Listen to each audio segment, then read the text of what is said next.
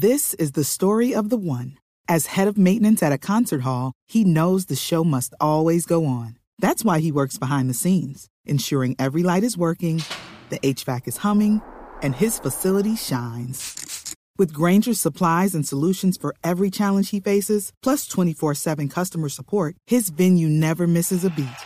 Call quickgranger.com or just stop by. Granger, for the ones who get it done.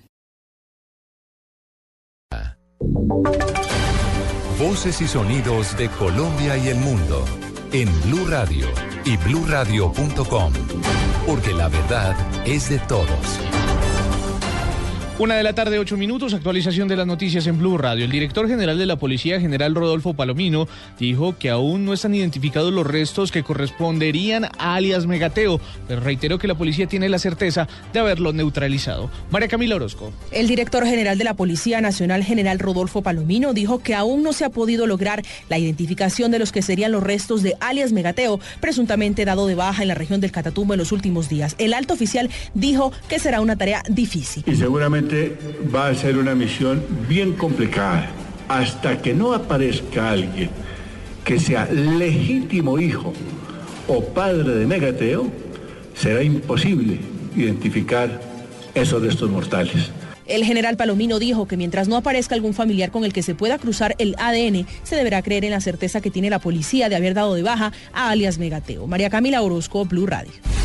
En las últimas horas en la cárcel La Picota en Bogotá se registró un amotinamiento entre varios presos por el inconformismo en el cambio de internos. Según la Policía Metropolitana no se registraron heridos. Camila Correa. Ayer en el patio 4 de la cárcel La Picota hubo un amotinamiento por un cambio interno en el ingreso de las visitas. Así lo confirmó el comandante operativo de la zona sur de Bogotá, el coronel Oscar Pinzón. Esto generó el disgusto y la incomodidad de algunos de los detenidos, de los reclusos, donde ellos se amotinaron, empezaron a gritar, empezaron a, a evitar que ingresaran las visitas, pero fue rápidamente controlado por el personal del IPEC, lo cual nos reportaron que no hubo heridos. El comandante aseguró que hubo una atención oportuna y que el centro penitenciario volvió volvió a la normalidad. María Camila Correa, Blue Radio.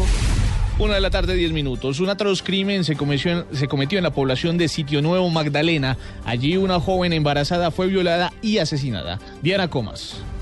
Seis meses de gestación tenía Luisa Fernanda Ibáñez, de 21 años de edad.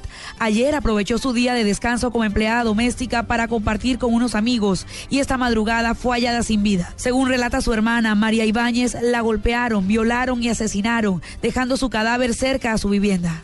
Tiene 21 años, tenía seis meses de embarazo. Ah, ayer salió aquí al billar de por aquí cerca a tomar. Nos avisaron de que ella estaba tirada diagonal a la casa. No, ella la mataron. Ella la violaron, la mataron y la dejaron ahí, o sea, en la parte de abajo de la carretera, en un montecito que hay ahí. Su familia desconoce quién pudo cometer el macabro crimen. La víctima dejó una niña de seis años de edad y no convivía con el padre de la menor.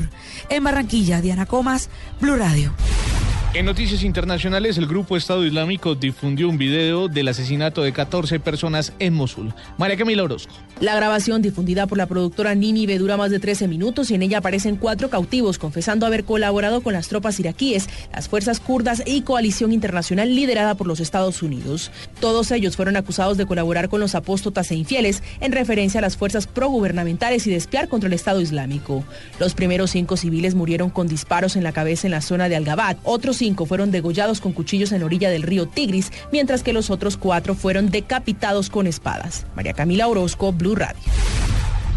En deportes, a las 3 de la tarde inician los partidos de la fecha número 16 eh, del torneo de ascenso y finalizó el patinaje de los Juegos Nacionales en Río Negro. Amplía Joana Quintero.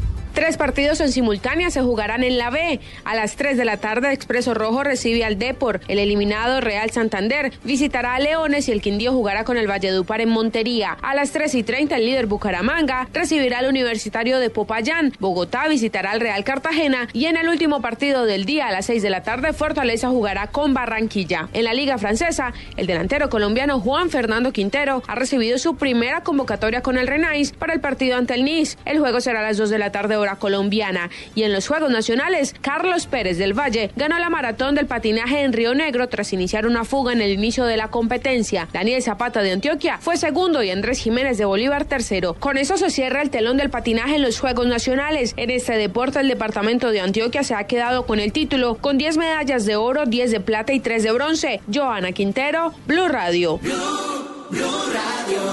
Noticias contra reloj en Blue Radio. Noticia en desarrollo, el canciller chileno Heraldo Muñoz lamentó que las relaciones bilaterales con Bolivia atraviesen por un clima enrarecido, ocasionado a su juicio por una política del insulto del presidente de Bolivia, Evo Morales.